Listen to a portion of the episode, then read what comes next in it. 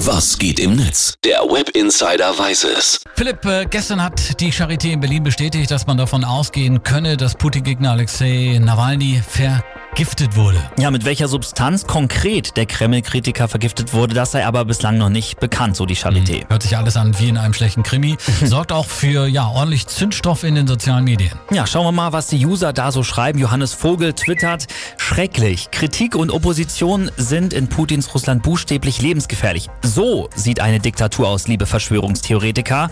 Die Freiheitsliebenden brauchen unsere Unterstützung in Russland und auch in Belarus. Auch Kanzlerin Angela Merkel hat jetzt äh, volle Transparenz und eine restlose Aufklärung des Falls gefordert. Unter dem Posting von Angela Merkel, da finden sich unter anderem auch diese beiden Tweets hier. Feines Mädchen schreibt zum Beispiel, ich bin gespannt auf die russische Märchenstunde zu diesem Thema mal wieder. Und Sam Vinograd twittert, und von den USA wieder nichts als Stille. Trump weicht jeder Frage zu dem Thema aus wie einem Wurf beim Völkerball. Gibt aber tatsächlich auch User, die sehen Nawalny, also den Oppositionsmann in Russland, auch relativ kritisch, ne? Ja, Juan El Panda twittert zum Beispiel, ich finde es doch recht amüsant, wie Nawalny als Kreml-Kritiker hingestellt wird.